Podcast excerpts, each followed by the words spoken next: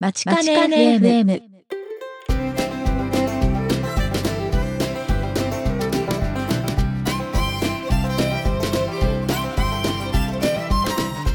皆さんこんにちは。番組パーソナリティの田中直樹です。東沢優です。今回はまちかね FM エピソード5収録しているのはアメリカ時間で2016年8月18日木曜日。日本時間で8月19日の金曜日ですまちかね FM は大阪大学北米同窓会がお送りするポッドキャスト番組ですグローバルに活躍する阪大卒業生にお話を伺いサンフランシスコの大阪大学北米センターから皆様にお届けします。最初に今ライブ配信の方をお聞きいただいているリスナーの方へのメッセージですけれども、えー、収録中にリアルタイムでフィードバックするには、ツイッターのハッシュタグ、まちかね FM をつけてツイートしてください。また、現在ライブ配信は不定期でお届けしておりますが、まちかね .fm スラッシュライブのページにライブ配信のスケジュールをまとめた Google カレンダーへのリンクを載せてありますので、今後のライブ発信の予定は、ぜひそちらのカレンダーの方を購読してご確認ください。それでは第5回の放送を始めていこうと思いますけれども、えー、まず最初にこの番組にとって非常に嬉しいニュースがあるんですね。そうなんです。えっ、ー、と、ブログの方でももうあの紹介させていただいたんですが、えっ、ー、と、大阪弁でメッサっていうんですかね。メッサかわいい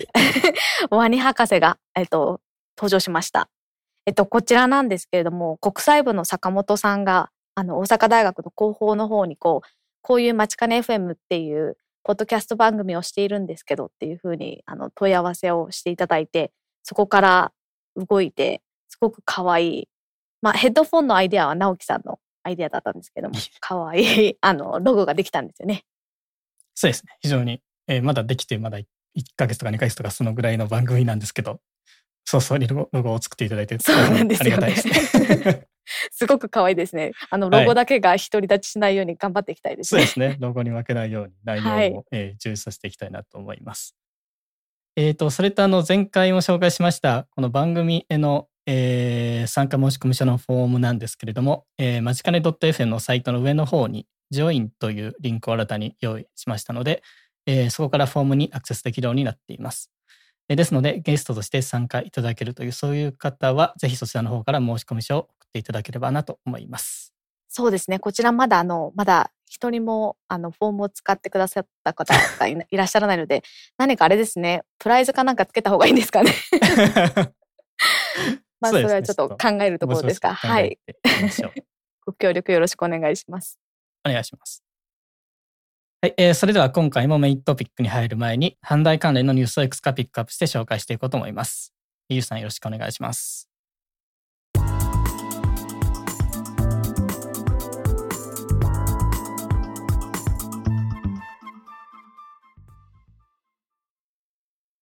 阪大ニュースをお伝えします。文部科学省が実施する平成28年度科学技術人材育成費補助事業において、大阪大学がダイバーシティ研究環境実現イニシアティブに採択されました。この事業は、研究環境のダイバーシティを高め、優れた研究成果の創出につなげるため、各機関、地域の特色を踏まえた女性研究者の活躍推進に向けた機関としての目標、行動計画を設定、公表することを要件とし、女性研究者のライフイベント及びワークライフバランスに配慮した研究環境の整備や女性研究者の研究力向上のための取り組み及び女性研究者の積極採用や上位職への積極登用に向けた取り組みを支援するものです。7月28日木曜日、大阪大学中之島センターで大阪国際フォーラムと関西サイエンスフォーラムが主催する講演会、アジアの安定と発展の方向、日米の役割が開催されました。共催の大阪大学からは西尾総長が挨拶に立ち、また星野理事、副学長がスマートバランシングは可能か、東アジアの国際秩序の行方と題して、紛争の解決や集団安全保障による国際平和に向けた国連や各国の役割と取り組みについて基調講演を行いました。メインゲストスピーカーのハーバード大学名誉教授で Japan as No.1 の著者と知られるエズラ・ボーゲル博士は基調講演で中国を中心とする東アジアの国勢情勢の中にあって日本、中国、米国がお互いにどう協調していくか安定と発展のために何を目指していくかなどのお話をされました。8月17日より大阪大学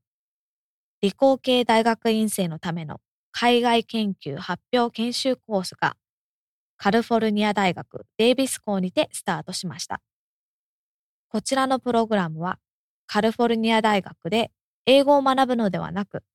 英語での研究発信能力を高める理工系大学生に特化したプログラムです。さらにシリコンバレーの企業、大学の訪問を通してアメリカの研究環境を知る機会も含まれています。グローバル社会で活躍できる次世代の研究者、技術者を育成するためのステップアップとして位置づけられており、毎年多くの学生が参加しています。はい。ゆさんありがとうございました。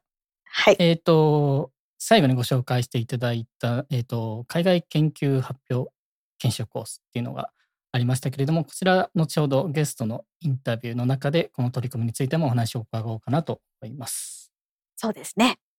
あと、あの、伝え漏れてしまったんですけれども、大阪大学の公式ホームページの方で、えっ、と、いよいよ来月に迫った北米同窓会の総会のニュースが掲載されましたので、そちらはショーノートの方にリンクを載せておきたいと思います。はい、そうですね。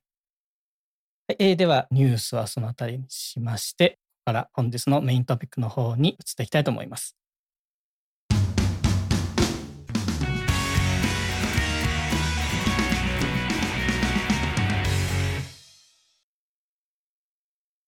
今回はユウさんが普段勤務されているサンフランシスコにあるえー大阪大学北米センターでセンター長を務められている樺沢聡先生をお迎えしております。樺沢先生、本日はよろしくお願いいたします。はい。よろしくお願いします。はい、えーそれでは早速インタビューの方に移らせていただきたいと思います。で今回のインタビューは大まかな流れとしまして、えー前半に樺沢先生のこれまでの経歴に関するお話、で後半に現在の北米センターでの取り組みに関するお話という流れでインタビューを進めていきたいなと思っています。えーでは最初の質問はゆうさんの方からよろしくお願いいたします。はい。えーまずはじめに、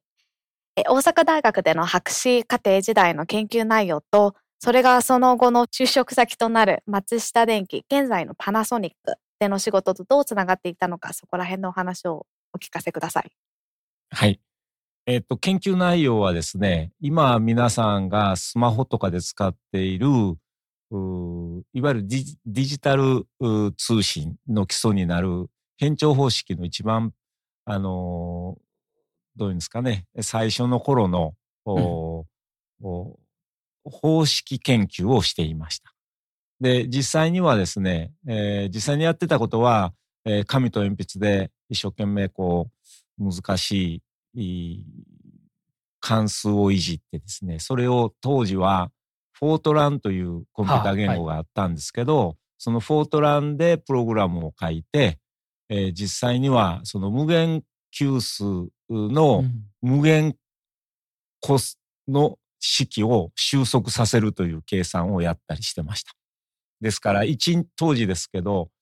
一日計算機を回して、えーグラフの一点が出るというような非常に贅沢なあーことをやってまして、えーちょうど私がドクターの3年生の頃に日本ミニコンからノバワンというのが、ひょっとして田中さんはご存知かもしれません。多くの方はご存知ないと思うんですけど、それがですね、うちの研究室にありがたいことに入りまして、えー、ノバちゃんと何日徹夜を一緒にしたかというような暮らしをしておりました。なるほど。当時は、まあ OS というのは、あの、ランタイムライブラリーというのをこう読ますんですけど、えーそうですね、えー直径30センチ弱、25センチぐらいですかね、紙テープというのがありましてね、それを読ませてたんですけど、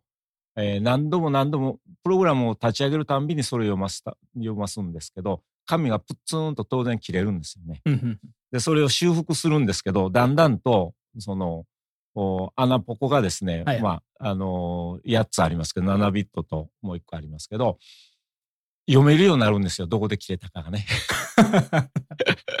そういうふうなことをやったりとか、まあマニアックな世界ですけど、それで一応、一応と言いますか、あの、おかげさまで、えー、学位をいただくことができまして、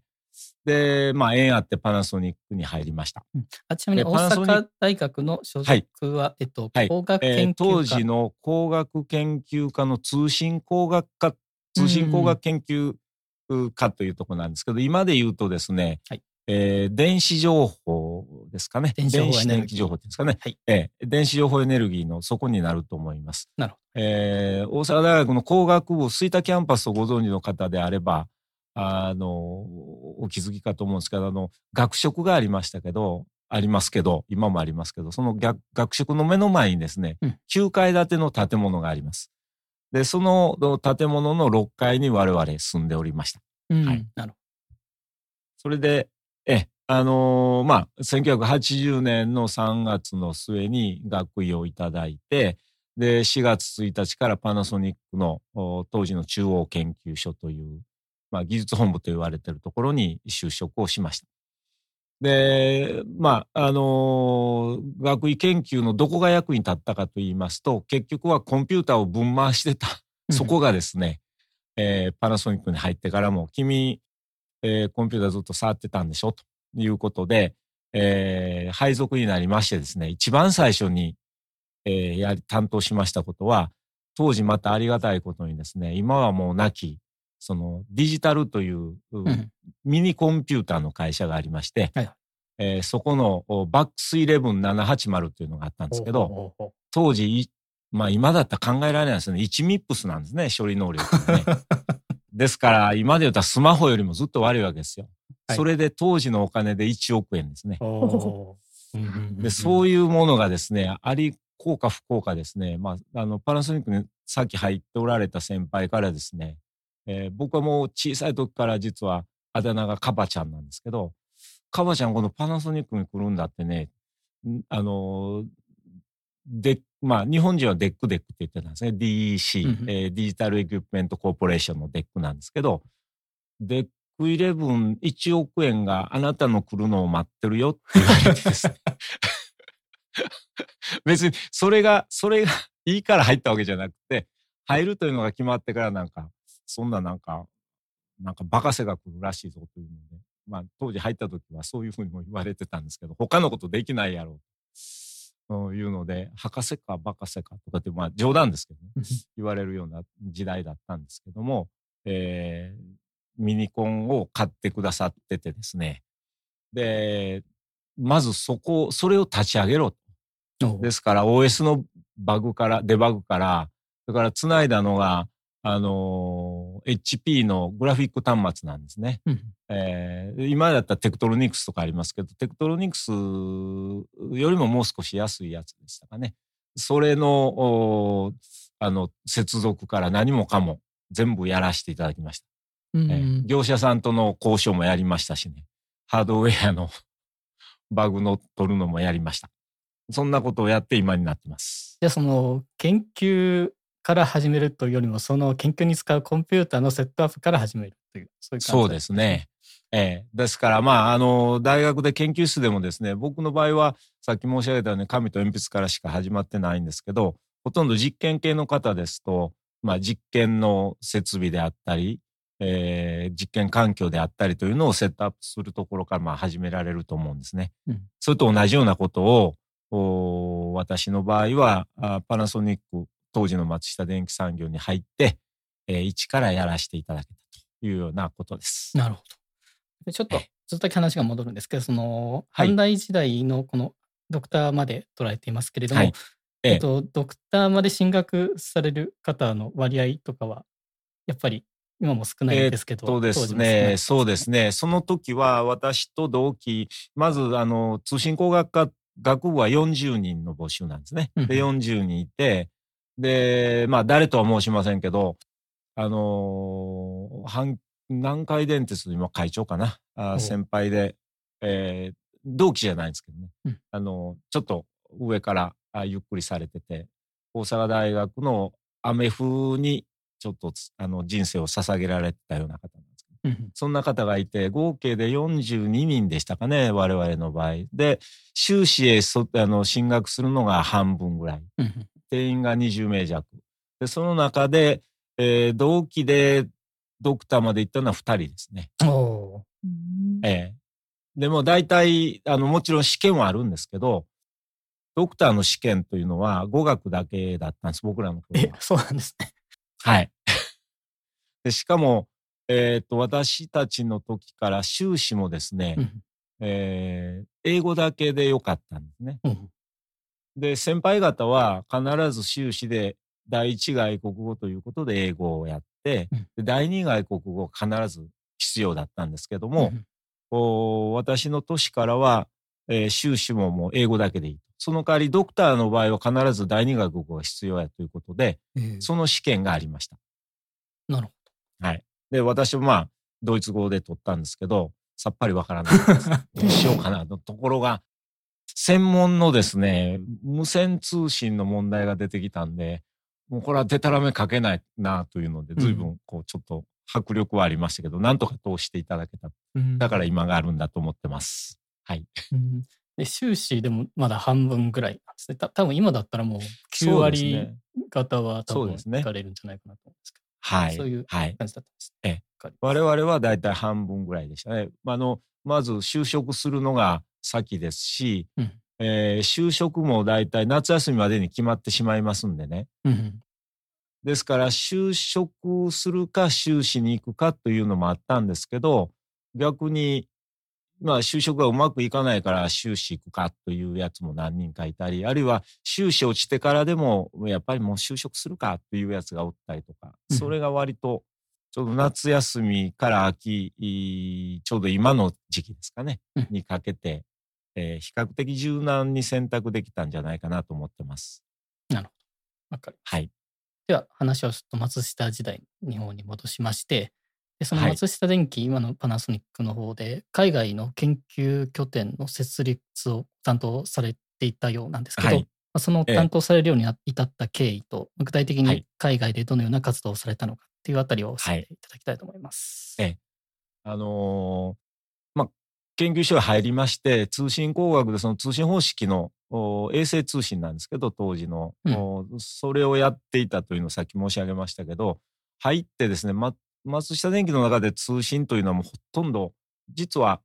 松下技研という会社があってそこで衛星のトランスポンダーの開発をやってたんですけど、非常にこうニッチなビジネスだったもんですから私はそこに、えー、行かずにですね、えー、中央研究所に入って最初担当したのが音声認識の仕事なんですね。今でもそうですね。えー、っといろいろ、もう30年ぐらいになってやっとホットになってきましたね。ああ、なるほど。で最初は我々おもおもちゃみたいなものを作ったりとか、あの、ビット変換してあの、アダマル変換という方式があって、それで、えー、やったりとかですね、そのおもちゃにトミーだったかな。あそこからちょっと、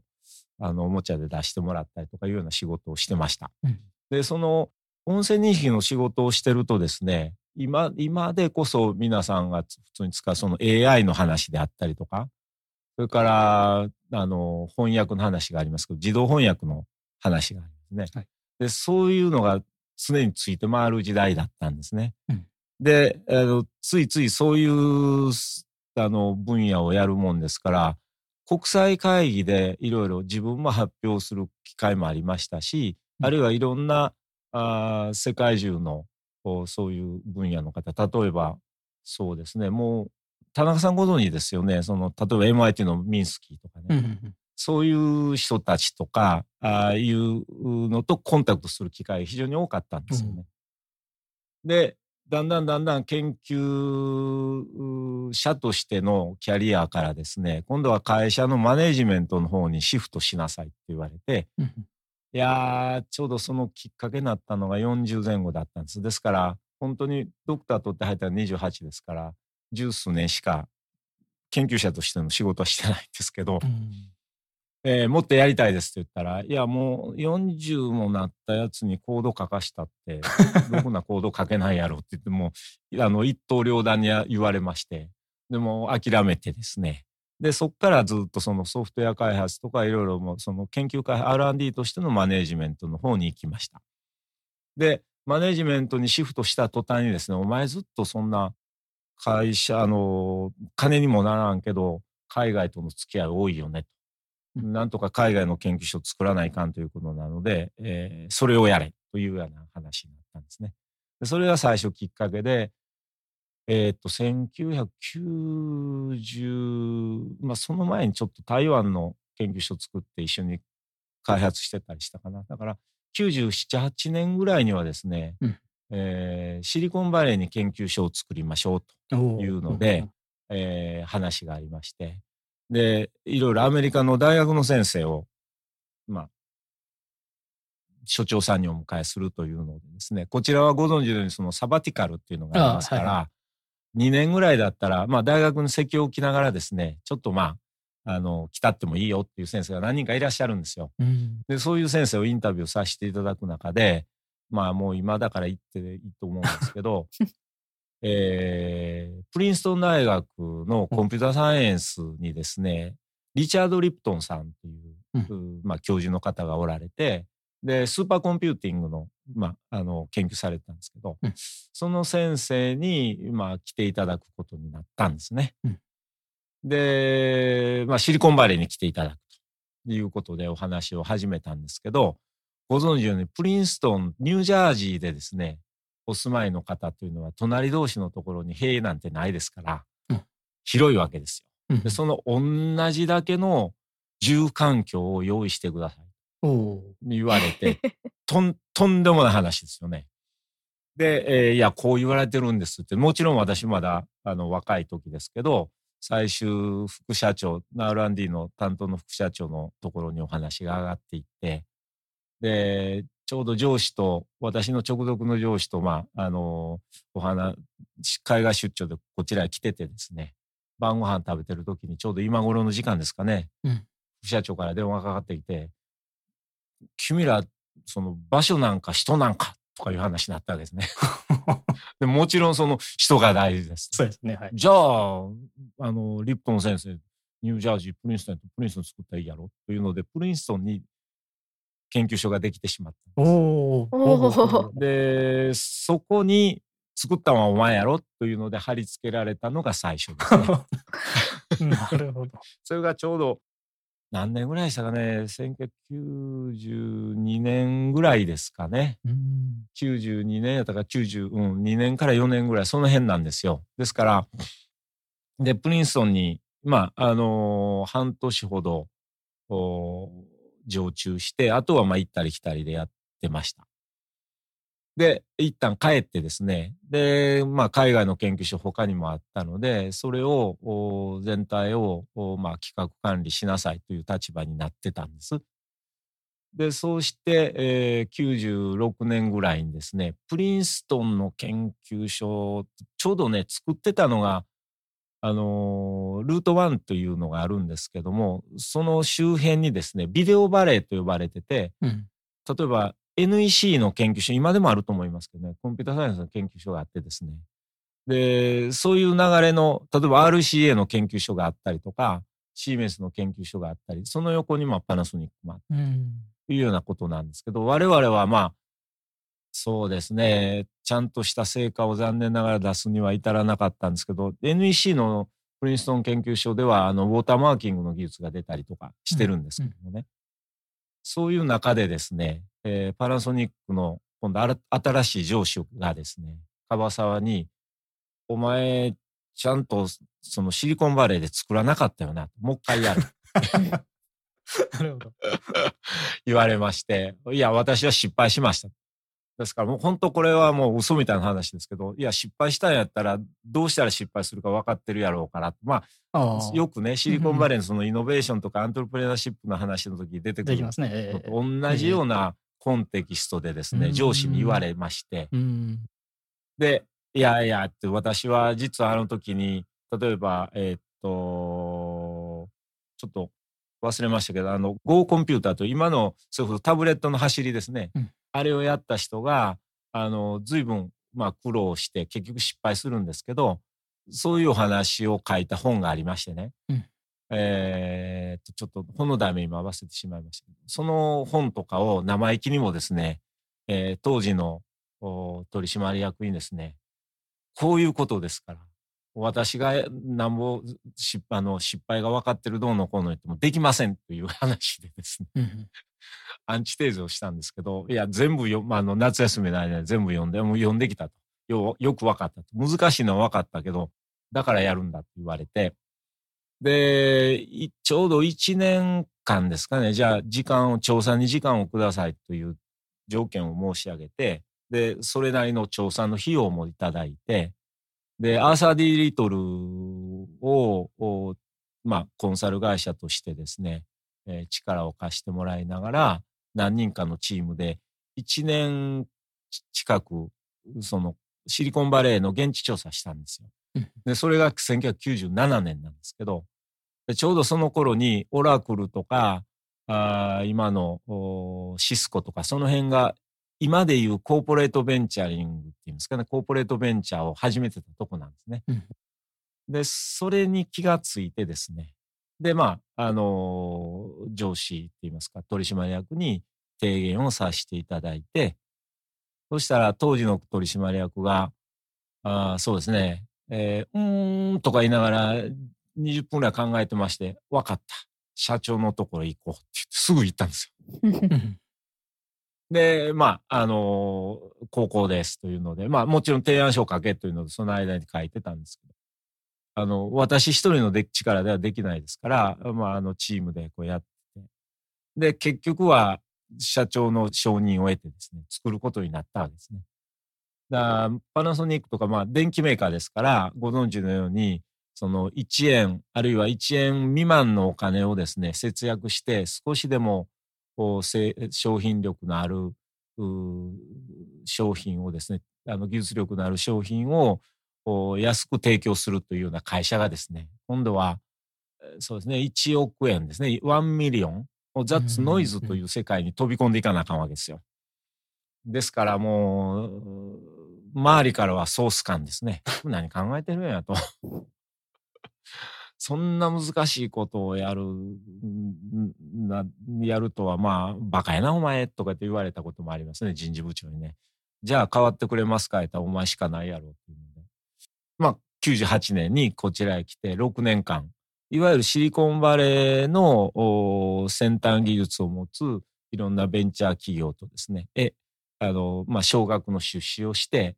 で、そこの相手さんのベンチャー企業が持つ技術なり、あるいはサービスのビジョンっていうんですかね、アイデアというものをパナソニックの中へ、まあ、事業化できるようにつないでいくというような仕事を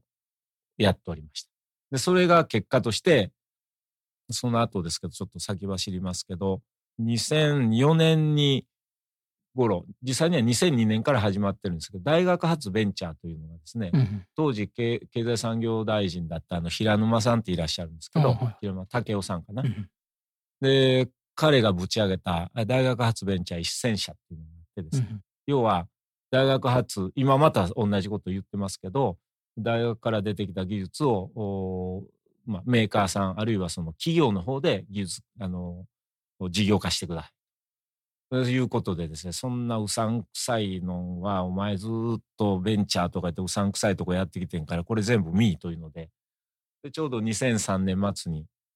実際には2004年の1月の1日やったか2日やったかと思います。その辺に飛行機乗って帰ったんですけど、うんで帰って、まあ、あの、パナソニックで今度はベンチャー全体をこう見るうんというような仕事になりました。で、そうこうしたら、慶応大学の湘南藤沢なんですけど、そこでやっぱりアントレプレナーシップとかいうのを教えてる人から声をかけてくださってですね、だったら川沢さんきっとうちで教えてよというような話で、まあ今この北米センターへ来るまでですけど、お8年ほどお湘南藤沢でアントレプレナーシップの、まあ、研究指導をしたりとか、まあそ卒論の指導もしてましたけど、まあ講義を持ったりとか、そういうようなことをやって今にな至ってます。はい。すいません、長くなりいましえいえ。ええ じゃあそういう流れで大学との関わりも出てきたということですけどそうですね。慶応大学の話がありましたがそこから大阪大学の方にまた来られるっていうのははい。どういう経緯ですか、ええ。それで、慶応大学でそういうことやっててですね、アントレプレナーシップのとかイノベーションの世界っていうのはまだまだ今でもそう大して人数いないんですけど、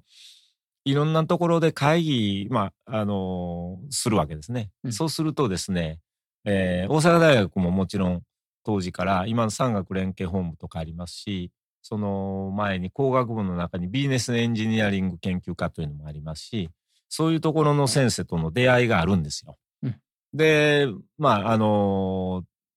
カンカン学学議論した後でですね、まあ、交流会があったりして、飲み会してる時に、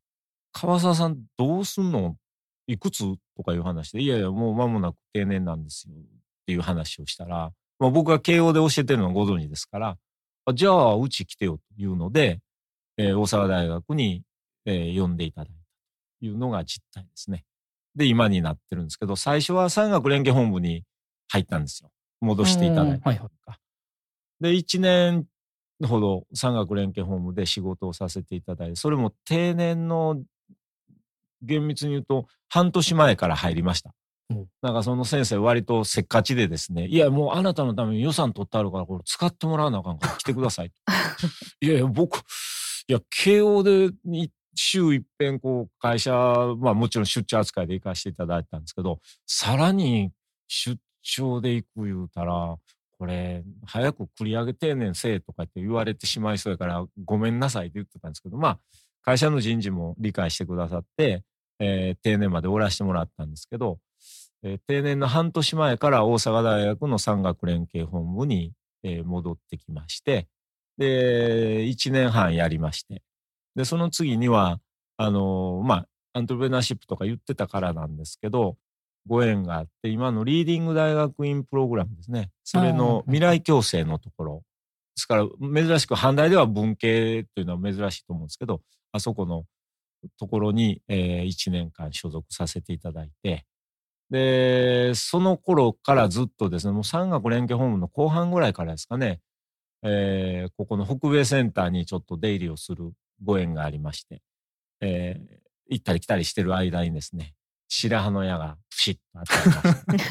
た。2014年4月にこちらに、えー来させていただいたというのが今ですね。なるほどあそういうはい。経緯でえ北米センター長になられたということですね。はい。わかりました。じゃあ、えっと、ちょうどえその話になってきましたので、ここからはこの大阪大学の北米センターのお話の方を聞いていこうと思います。で、まず最初になんですけど、そもそも北米センターっていうのはいつ頃どういったことを目的に設立されたものなんですかね？多分僕がえっとね行った頃は、僕が阪大の学生してた頃はまだなかったんじゃないかなという気がするんですけど。あの、実際にできたのはですね、2004年の実際には6月にオフィスを開いてますね。あ、そうなんですね。あじゃあ僕、はい修士のもう終わりぐらいの時ええですかね。で、はいちょうど私が、あーそれこそさっき申し上げたように2004年の1月の1日か2日に帰ってるわけですから、入れ違いなんですよ。うんで、書類上は2004年の4月から開始になってますね。で、そんなことがあって、ちょうどパナソニックもちろんその本社へ帰ったんですけど、その時に、いや、大阪大学、サンフランシスコにオフィス開いたらしいよ。川沢さんなんかの時寄ってきたらっていう話があって、と最初の初代のセンター長というのは室岡先生という方なんですけど、うんで、何度か寄せていただいたんですが、室なんかご縁がなくてですね、室岡先生はいつも出張で入れ違いばっかりだったんですけど、実際に最初聞いてるのでは、やはり、そのさっきの2002年から4年のその大学発ベンチャー一戦社とかいう話がありましたように、大阪大学の研究成果を、まあ、事業化していく、あるいは特許としてライセンスしていくようなあ一つの拠点という位置づけでもあったようです。でそこから始まったようなんですけど、基本的に今までずっと続いてる、まあ、これは本当大阪大学として誇れることだと思うんですが、あの、遠隔講義があるんですね。で、こっちの、あの、当地サンサンフランシスコあるいはあベイエリアにいらっしゃる先輩方、あるいはあ大阪大学ゆかりの大学の先生方あにですね、えー、ここのサンフランシスコの北米センターからリアルタイムで豊中にですね、えー、遠隔講義でインターネットを通じて講義をしていただいています。で、えー、前前期は日本語でやるんです。で、後期は英語でと。で、まあ、あのー、主として対象になってるのは、あ学部の1年生、2年生ぐらい。もちろん、あの、学部の4年生まで、えー、受けれますし、単位も出ますけども、まあ、あの、ターゲットとしてのは1年生、2年生ぐらいですね。えー、大阪大学に、えー、入学するのが目的で勉強しとって、入ったら次何がわからないという学生が結構まあ、うん、私も何人か相談を受けたり出くわしてることもあるんでですね。でそういう人たちにやっぱり、えー、一つの刺激を与えるっていいますかね、マインドセットのちょっとこう、あの、育成もあってですね、えー、サンフランシスコってこういうところですよ。まあよく言われるその人種のサラダボールよ。で、こんなことが起こってるよというのを最初いきなりですね、4月から英語でやると、もうちょっとアレルギー反応が出てもいかんというので、日本語でやってですね、なんか面白そうやなとなった頃に、後期にガッツンと英語でやると いうような感じで、えー、毎年やってますね。それはですからその科目の単位的には前期と後期は別々の科目という位置づけなんですか？別々です。はい。えー、あの独立になってますので前期を受けてないから後期受けれないということもないです。別々に受けれます。それでもちろんあの大学院の学生にも公開してますので、ただ大学院の学生の時の要件単位にはならないと思いますけど、うん、あの履修はもちろんできます。そういう形で、えー、特に後期になると、やはりネイティブの先生方に英語でやっていただくということで、もちろん日本人の先生も何人かいらっしゃるんですけど、ほとんどはアメリカの大学、例えば UC バークレーであったりとか、うん、デイビスであったりとか、遠くはですね、まあ、これまで私4代目のセンター長をさせていただいてるんですけど、これまでのセンター長の先生方のつながりでですね、一番遠い人はミネソタ大学から来られてますね。はい。あのー、えっ、と、大腸菌の研究のそれこそあの研究者といいますか対価なんですけども、うん、うん、そんな方もやってくださってます。なるほど。それ実際に北米センターに来ていただいて話をしていただく、ね、そうですね。はい。でこれあの多分ユウさんのインタビューの回にも僕質問したんですけどこれは阪大の学生向けということで、うん、その科目を履修している人じゃないと聞くことはできないっていうもの、ね、そうなんですよ。今のところねあのーいろいろ YouTube に上げるとかいろんなこともあるんですけど、やはり、まあ先生方のコンテンツの問題もありますし、うん、それともう一つ一番、あの、この手でクリアが必要なことはですね、実は、あの、差別用語とかですね、そういうのが我々ではわからないんですよ。うんうん、やはりプロの、我々でもわかる部分もありますよね。あ簡単にね、すぐわかる部分もあるんですけど、もう意外な、えー、それが差別用語なの？っていうような、あの、ことがあったりするんですね。でそれは僕も、あの、自分でそういうことで、あの、辛い目をしたということはないんですけど、パナソニックの時に、えー、ちょっとベンチャー投資するというようなところでお話ししてた時に、やっぱり、そのメディア関係のお話をした時にですね、相手さんの強みがそれやと。その差別用語をちゃんとそのデータベースを持ってて、今私がこう喋ってるとか、それを今でしたらある程度その音声認識で文字に直してしまってですね、あの変換してしまって、で、そのデータファイルと照らし合わせてですね、やばいとこ全部チェックするというようなことが意外とあるんですね。ですから、それをどうクリアするかということが解決しないとちょっと公開は難しいと思う。うん、ですから、あの、方法としては、例えば、えー、っと、その会員登録をしていただくなりして、うん、聞いていただく、あの、聞いてくださる人をある程度特定できるということであれば、その中間的なステップとしてですね、うん、大学と、あの、相談を始めるということも、まあ、可能かもしれませんね。うん、じゃああれですね、テストとかでマチカネ FM が活躍するかもしれない。そうそうそう、そうそういうことですね。本当本当そうなんですよ。だから、こっちだったらあのご存知のコーセラがあったりとかいろいろあるじゃないですか。ネットで講義をあのねするありますね。そこまでやっぱり大阪大学ももちろんあのえーっとサイバーメディアセンターとかその辺で、えーそこらへむそっちの方を向けてですねあの研究なりいろいろあの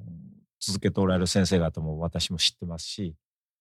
でもままだまだあの逆に言うと技術的なことよりも今申し上げたような辺のクリア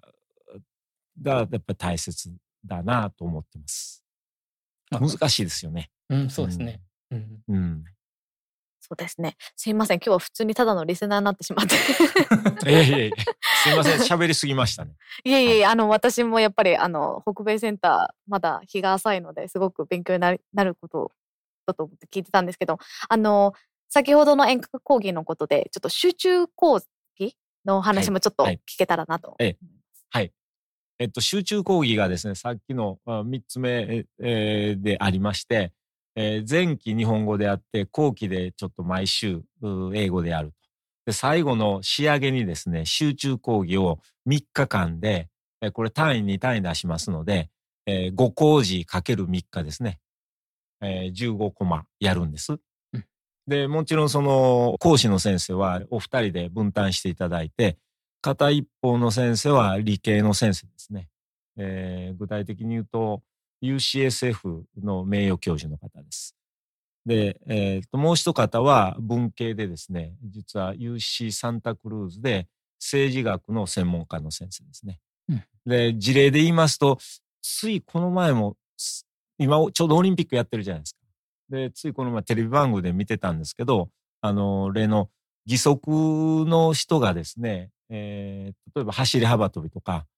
これ、義足ってハンディキャップなの？という議論をもう番組でまさにやってましたけども、そういうような話が出てきたりとかですね。うんどんどん技術が進めばですね、人間の足よりも、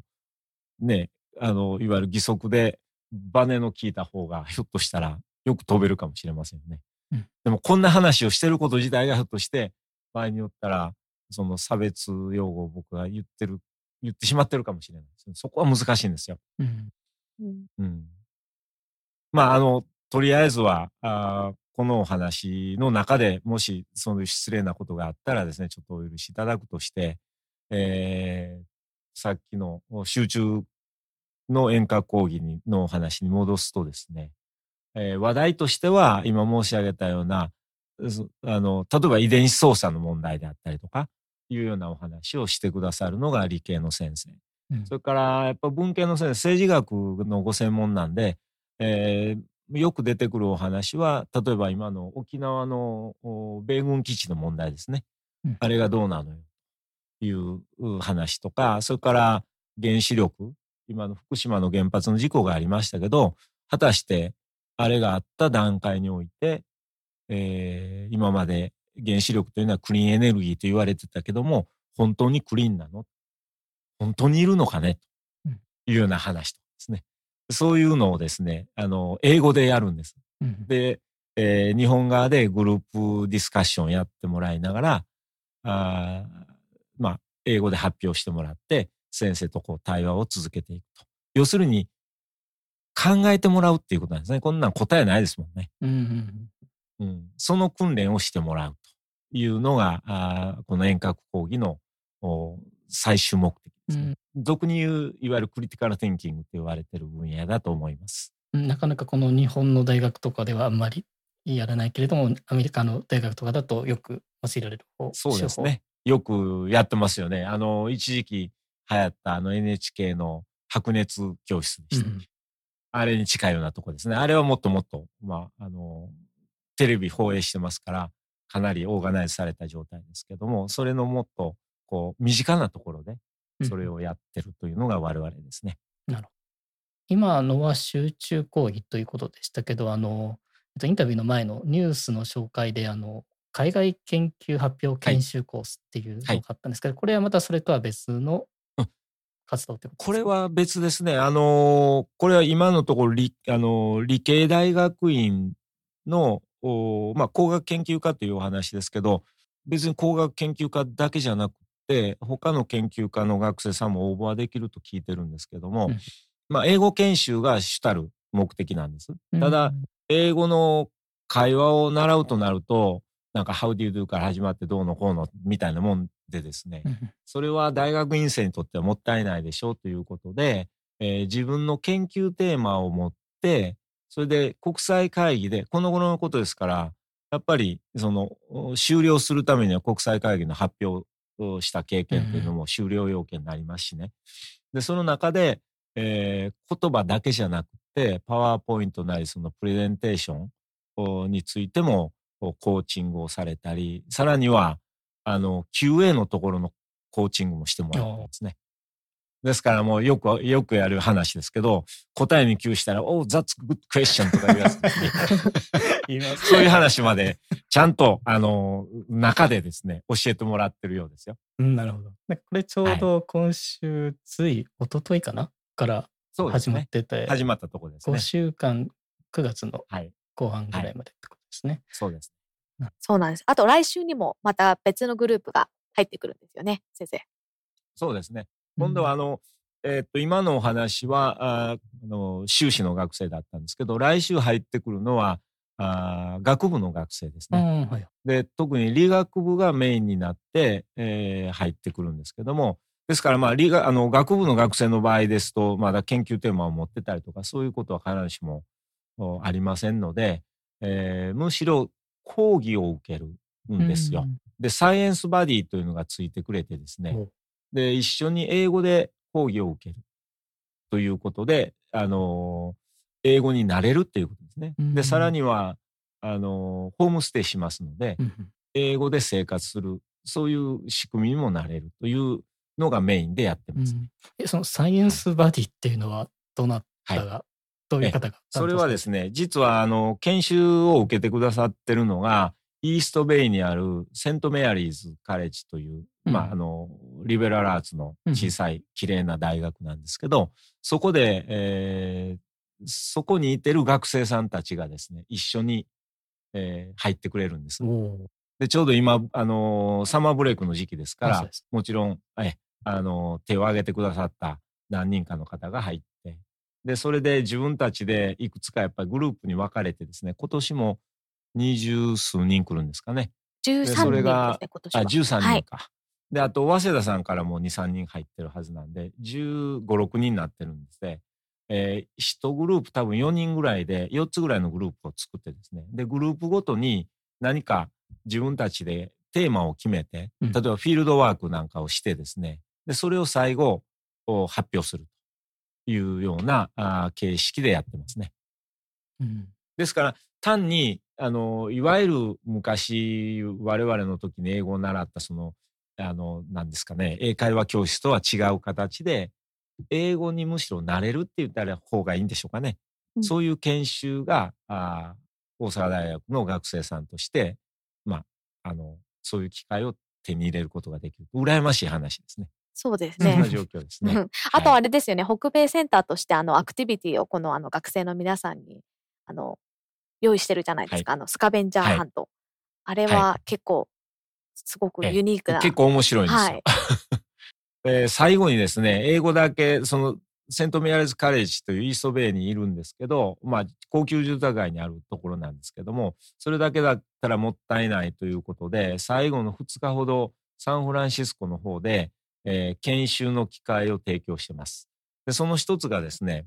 今あのユウさんからお話になったスカベンチャーハントなんですけど、うんえージョージ・ワシントン高校というのがあーサンフランシスコのちょっと西の方にあるんですけど、うんそこをお尋ねしてですねでそこで日本語をり履修するクラスがあるんです。でその学生さんたちとグループを作ってですね23人ででサンフランシスコ市内を散策するんです。うんでその散策するときに、えージョージ・ワシントン高校でその日本語を教えてくださってる森川先生という方がですね、えーからそれぞれ指示が出るんです。うん。日本語で。うん、えー何番のバスに乗ってどこどこで降りてどっちの方向に歩けばどんなランドマークがあるからというのを順番にこう決めていくわけですね。うんでそのあの、日本語で指示が出たものを、大阪大学のその理学部の英語研修を受けてる学生さんがですね、うん、えー、英語にして、それで高校生はこちらに住んでる人たちですから、土地勘あるわけですよね。そうです。はい。うん。で、その土地勘ある人にですね、自分たちがもあの、あの、得た指示はこれですということで、それを英語にして伝えて、そこでコミュニケートしてですね、で、学生、この高校生が、あ、じゃあ、多分あそこだから、じゃああそこ行きましょう。行くわけです。で、そこでランドマークを見つけたら、インスタグラムでアップロードするんですね。面白くないですか？うん、でそのインスタグラムのアップロードをちゃんと見て、おそこまで来たかと。じゃあ次はここ行きなさい。森川先生が全部順番にこう指示を出すんです。で、最後、最後、最初の出発点はジョージ・ワシントン高校から、うん、あ今年だったら多分4グループぐらいになると思いますね。はい。じゃあ皆さん散ってそれぞれの方向に行ってくださいねって言って。で、最後、いつも、あの、また集合場所が決まっててですね、うん、そこへ集まってくるというようなことで、いろんなところへ、我々でも、ええこんなん知らなかったなっていう。例えば、あの、フォーチュンクッキーを作ってる工場ってあるんですよ。ほうほうサンフランシスコに。うんうんうんえー、そんなん知らないですもんね。そうですね。かなりマニアックな話で。でも、通りも知らないし、高校生でも知らないんで、うん、周りの人に聞きまくっていくと。それもやっぱりね、周りの人の旅行者であったりとか、あるいは地元の人であったりとかするんで、それを英語で聞かないとダメなわけですよね。うん、でそれを、あの、地元の高校生と、その、英語の研修生があ協力し合いながらあ聞いたりとかですね。そして目的を達成するというようなことをやってますね。それ本当にこうリアルな体験ですよね、それは。そうですね。実際に今度一人で世界一人旅なんかするときには絶対役に立ちますよね。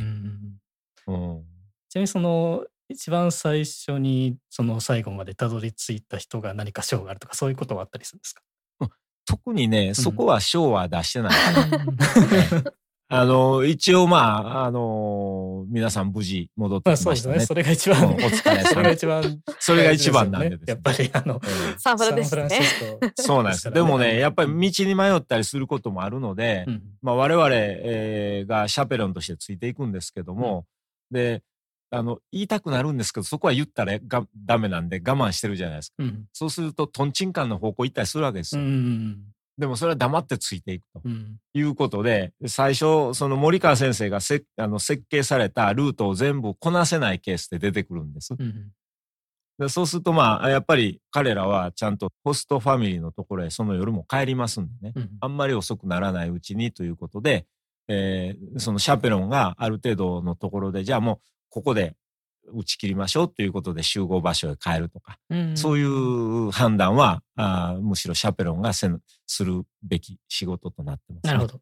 あの、その時間的なこともそうですけど、あまりにちょっとこの地域はちょっと危ないなとか、そういうところ、それ、それもそうです。はい、安全管理も当然ですね。はい。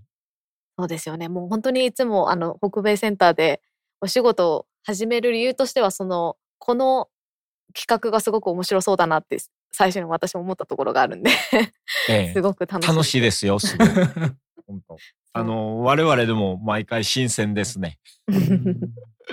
あの、発見があります。へえとかいうのが、さっきの申し上げたように、フォーチュンクッキー作ってるとこなんて、ね、知らないですもんね。唯一一つだけ工場があるんですよ。めっちゃ有名らしいんですよ。へえ、じゃあ、今年私はそれをそうですね。知ることができるぜひ行ってみてください。そうそうそう。うん、そう。でも、あれですよね。いつも本当に思思うんですけど、樺沢先生のあのフットワークの軽さっていうんですか？もうす、はい、すごくいろんなところにあの出ていって、大阪大学のためにこう、なんて言うんでしょう、ネットワークを広げていったりとか、あの、やっているのを目の前にしてるんですけども、今後さらにこういったことに力を入れていきたいとか、大阪大学北米センターとしてここをもうちょっと頑張っていかなきゃいけないかなっていうようなことはありますか？そうですね。まあ、あの、まあ、フットワークって、あの、軽くってこう、あの、ありがたい言っていただいたんですけど、要は、動き回るのが好きな たちでですね、あ口の悪い友達は、あの、よく言う話じゃないですか。カツオとかイワシとか、最初イワシって言われたんで、ちょっとせめてカツオにしてよ。要は回遊魚です。あの、じっとしてたら死ぬというやつなんですけど、まあまあ、あの、ちょっと話それちゃいましたけど、これからしていきたいことっていうのは、やっぱりその中でもっともっと具体的にその関係構築ですね。いろんな方と、まあ幸い、あの恵まれて、えー、いろんな方に出会いがあり、それからいろんな方とつなが、つながって今もお話はしてるんですけども、それは大切にしていくんですけど、あの、ただ単につながってるだけじゃなくて、中身をですね、もう少し深くしていきたい。で、それをもって、あの、大阪大学のプレゼンスを上げる。で、結果としてですね、大阪大学は、こことやりたいよねっていうようなことを考えていったときに、まあ、ご存知のように、大阪大学、え、日本にそんな大学あるんですかと。日本って東京大学は知ってるけど、他知らんよって普通ですから、うん、そういう人たちにですね、いや、実は我々これだけのポテンシャルを持ってこんなことやってるんやっていう話をして、したところでですね、ああ、そうで終わっちゃうんですね。だから、やっぱりきちっとどっかと共同研究なり、えー、学生さんの交流なりという実績を幸いにしてですね、ちょっと長くなって恐縮ですけど、さっきも、あの、本部の先生とお話してたんですけど、今、大阪大学、ユあの University of California の本部ですね、UCEAP というのがあるんです。 Education Abroad Program。うん、でそこからですね、この夏休みの語学、日本語及び日本文化研修という、まあ、2ヶ月ぐらいのプログラムがあるんですけど、それに50人来てくれてるんですよ。で、UC の方からは、いや、70人受けてくれっていう話が今年あったりして、で、あと、フロンティアラボっていうのが別途、理系のですね、研究室の中に入って、一緒にこう交流するっていうのがあって、それが20人来ますので、現在でもちょうど今走ってるとこなんですけど、な半分以上終わりってますけど、70人ぐらいの UC の学生さんが、大阪大学のキャンパスうろうろしとるんです。で、これだけの学生さんを受け入れてるというのは、東大でも京大でも他の大学で多分日本の大学でうちだけだと思います。早稲田でもやれてないと思います。あの、それは誇るべきよね。だから、こういうふうにきちっとその見える形の、なんていうんですかね、アウトカムを持ってですね、で、うちはこんな実績あります。ということで、また新たな関係を構築しにえー、伺えばですね、向こうとしても、は、あの、なんか、話を聞きやすい、聞いてもらえるんじゃないかな。そういうふうに僕は思ってて、そういうこう積み重ねを一つずつ増やしていきたいなというのが今の思いですね。なるほど。今のその UC の学生さんが阪大に来られてるっていう話ですけど、はい、なんかたまにあの、その大阪大学の方でその阪大北米の会とかそういう集まりがあって、その海外の学生と阪大の日本の学生がなんかちょっとパーティーみたいなことをするといったそういったこともあるみたいです。はい。えー、それはちょうどですね、あのー、私の前のセンター長であった三代目のセンター長の久保井先生がそのあたり非常に熱心でですね、うん、で、まあアメリカにゆかりのある教員であったりとか、うん、あるいは学生さん、特に今あの、田中さんおっしゃったような学生さんが来た時には必ずですね、歓迎会であったり、感想会であったり、うんうん、あるいはその途中でもフォローアップのですね、何かこう、コンタクトをする機会というのをこう、あの、設けてくださっていて、で、交流の場ですね。うん、やっぱり、そういうところから全てが、あの、始まってるんだと思うんですけど、うん、熱心に受けてくださってます。で、我々と、北米におる我々としては、あの、日本側できちっとそういうふうに受けてくださってるっていうのは非常に心強いなと思ってます。はい。そしてそれはあの、その UC の学生さんにとっても、日本の阪大の学生さんにとっても非常にいい機会ですね。そうですね。単にそのキャンパスの中であなた、あの、彼がバディよ、彼女がバディよっていうだけじゃなくて、自然と、まあ、交流の機会を持たす、持つというのがやっぱり、あの、一番大切なことだと思いますね。はい。はい。そうです。えでは、それでは次が最後の質問になるんですけれども、えはい、これから海外で勉強したりだとか仕事をしてみたいなと、まあ、そういうふうに思っているような方に対して何かメッセージがありましたら、うん、ぜひよろしくお願いします。はい、そうですね。あの、俗に言われることを先に申し上げますと、やはりその自分の強みといいますか、あそれをきちっと、まあ、もっともっと大切なのは実は弱みなんですけど、うんそれを認識すること、で、それをきちっとお発信していけること。ということが、その海外、まあ海外に限らないと思うんですけど、おこれからですね、えー自分が、あまあ学生として、あるいは研究者として、あるいは社会人としてやっていく上で必要なんだと僕はずっと思ってます。で特に弱みの部分ですね。それをちゃんと発信していける。弱みって恥ずかしくて言えないんですよ。でも自分に強みがあれば、自信があれば、弱みも、いや、実は僕ここはちょっと苦手でね、とか、ここいつも閉じるんだよね、とかいうの言えるじゃないですか。うんで、弱みが、をを発信しないと、人は繋がらないんですよね。強うん強みと強みというか、強みばっかりやとしたら、いや、あいつみんな強いしって、今度は、あの、他の人たちにしてみたら、コンプレックスといったらいい、ちょっと言葉、語弊があるんですけど、近づいてこない。いや、あいつここすごいよね。でも、あいつのここはな、ダメやから、俺と一緒に、私と一緒にやれば、二人で1たす1が3になるよね、という思いがあってこそのネットワーキングだと思うんですね。そういう意味で、あのーまずは第一段階は強みをちゃんと自信を持てるようなものをはっきりさせる。でそれはあの自分が思ってるのと周りの人が思ってるの全然違うことがほとんどなんでですね、別にあの完璧を期する必要はないと思うんです。自分はこうやと思うことでいろんな人と話していったら、いや、あんた、あなた弱みって言ってるけど、いや、僕らにしてそこ強みやでというようなことってよくあると思うんですね。だからそういう、その対話のためにも強み弱みというのは自分でやっぱり意識するっていうことが必要だと思います。で、それができて最後に一番大切なことだと、最近特に思うことは、やっぱり相手をレスペクトするって言いますかね。ちゃんとあの相手を認めるって言ったら、リコグナイズとはまた違う、まあ、リコグナイズでもいいんですかね。それが必要だと思いますね。で、それはですね、どういうことかというと、相手をきちっとそのレスペクトしたり、リコグナイズする、あるいはできるということは、逆に言うと、相手の人に自分がレスペクトされてないとできないんですよね。お互い、お互い様というか、いくらこっちがですね、彼はすごい、彼はもう本当って言ったって、まあ言ってみりゃ追っかけたって向こうが逃げていくような話になるようなもんでですね、やっぱり、そう、双方向で相対するというか、向き合う関係を作る。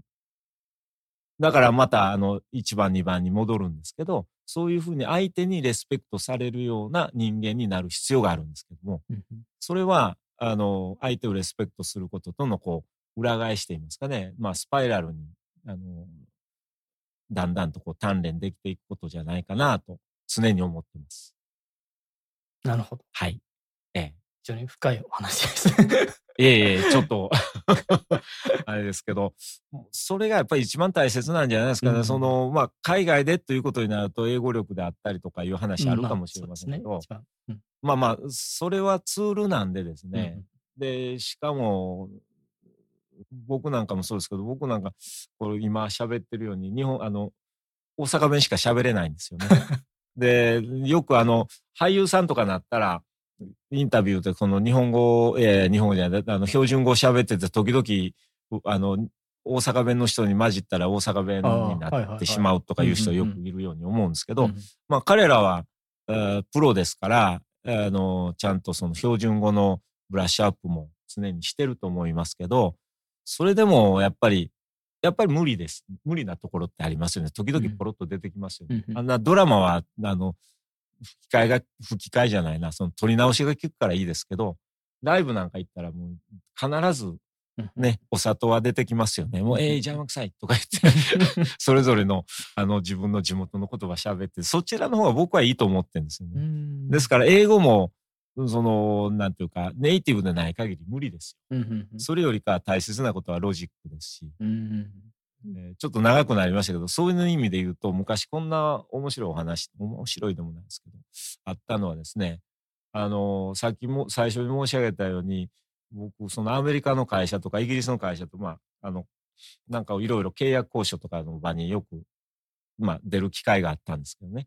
で、そのある時に、えー、ご一緒した、あその偉いさんって言いますか、ああの、職位が上の方がですね、もう行く前に英語の発音から何もかも家庭教師つけてですね、もちろん自分でですよ。うん、会社でそんなことをお金出してくれませんから、あの、自分のプライベートのお金でですね、家庭教師つけて、ほんと綺麗な英語で喋らはったんですよ。うん、で、会議終わって交渉で、まあ次どうしようっていう時にブレイクしたら僕に寄ってきて、おい、サトシ、彼何が言いたかったの？よくある話です。で、一方で、また別の上司なんですけど、その方はですね、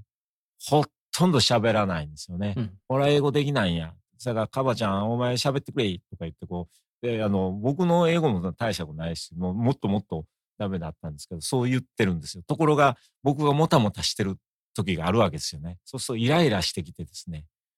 要はなとか言いながら、大阪弁で言いながら、英語の単語がポツンポツンポツンと出てくるわけですよ。3つぐらい。まあ3つか5つか、まあ、それちょっと大げさですけど、あの、いわゆる短文でちょこちょこっと出てくるわけですね。そうすると向こうが、うん、わかった。OK とかいう話があったわけですよ。要するにその違いというのはロジックなんですね。きちっとそのロジックが組めてるかどうか。というのはもう僕はいろんな、あの、その、まあ、あの、場に出くわしたことがある中で、えー、経験からそういうふうに強く思ってます。なるほど。インド人の英語とかさ、インドネシアの英語とか、タイの英語とか、シンシンガポールの英語とか、みんなね、それぞれ違うじゃないですか。すね、アメリカ、はい、ね、アメリカの英語でも、西と東と真ん中でまた違うのと一緒でですね。でイギリスでも違いますよね。うんキングス・イングリッシュって言ってるけど、本当にそこって、ごくごく一部の部分でしょうし、うん、スコットランド行ったら全然聞き取れませんもんね。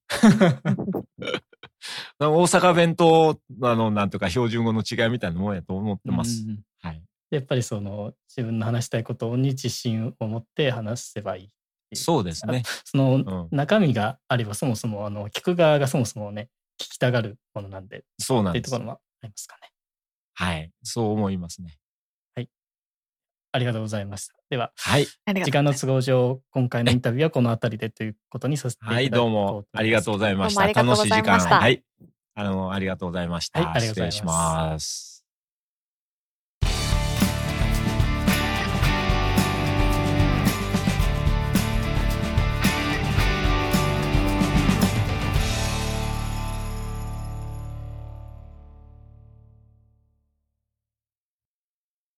今回のインタビューはここまでですけれども、リスナーの方でここも聞いてほしかったなっていうようなコメントがある場合は、Twitter のハッシュタグ、まちかね FM をつけてツイートしてください。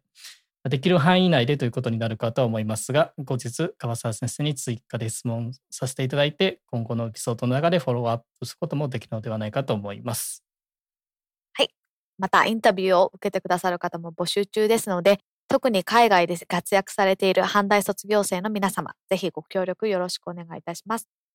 まちかね FM のサイトの上の方にある Join という新しいリンクから参加申し込み書のフォームにアクセスできますので、そちらの方からお申し込みください。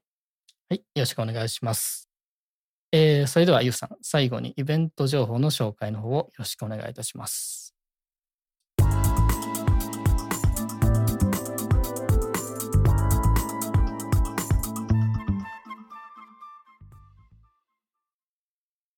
まずはじめに日本でのイベント情報です。初の岡山版大阪大学の集いが、いよいよ今週20日土曜日午後3時半より、岡山市岡山コンベンションセンターイベントホールにて行われます。近況報告を兼ねての大阪大学西尾総長の挨拶に始まり、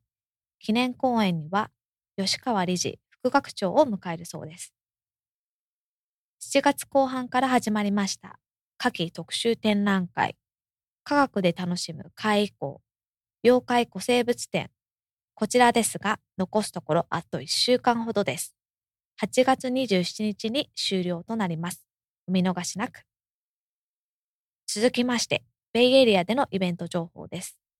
Nonprofit Organization Japan Society of Northern Californiaがお届けするイベントが8月31日午後6時より、パロアルトにて行われます。今回は最近日本上陸し話題にもなっているブルーボトルコーヒーの創設者であり CEO のジェームス・フリーマンをお招きするそうです。会員でない方のチケットは25ドルです。詳しくはショーノートをご覧ください。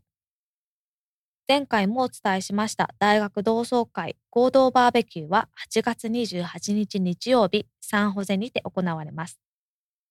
いよいよ来月となりました大阪大学北米同窓会10周年記念講演会総会は9月10日土曜日の開催です。ご参加いただける方は参加登録リンクからの登録の方よろしくお願いいたします。はい、ありがとうございました。えー今ご紹介しましたイベント情報を含めまして、えー今回お話しした内容のショーノートは番組のサイトまちかね .fm スラッシュ5でご確認いただけます。えっと、またですね、えっと、北米同窓会10周年記念講演会総会なんですけれども、こちら、あの、大阪大学同窓生でなくても、皆さん、あの、興味がある方は参加できますので、どしどし参加フォームの方よろしくお願いします。そういうことですね。はい。では、興味のある方はぜひフォームの方からお願いします。はい。えー、直樹さん、次回はどんな内容になりますか？はい、えー次回は大阪大学の情報科学研究科を修了されて、えー現在サンフランシスコに出向されているという、えー国母圭さんをお迎えする予定です。そうなんですよね。まだこちらに来たばかりで、えっと、来年の3月まで、えっと、サンフランシスコの方に住まれるようなんですけども、こちらでこう、なんですね、日本とアアメリカの違いとか、カルチャーショックみたいなお話を聞けたらな。そうですね。そのあたり聞いてみたいですね。多分、あの、いちょうど1週間後ぐらいにできるかなと思います。そうですね。はいえー最後にリスナーの皆様へのメッセージですけれども、えー番組へのご意見、ご質問、ご感想などは、ツイッターのハッシュタグ、まちかね FM をつけてツイートしていただけましたら、こちらの方で確認させていただきます。えー番組の公式ツイッターアカウントは、アットマーク、まちかね FM ですので、えーそちらの方もよろしければフォローしてみてください。また、iTunes の方で番組のレビューができるようになっておりますので、そちらの方もぜひよろしくお願いいたします。よろしくお願いいたします。それでは本日はまちかね FM 第5回をお聞きいただきありがとうございました。ありがとうございました。次回もお楽しみに。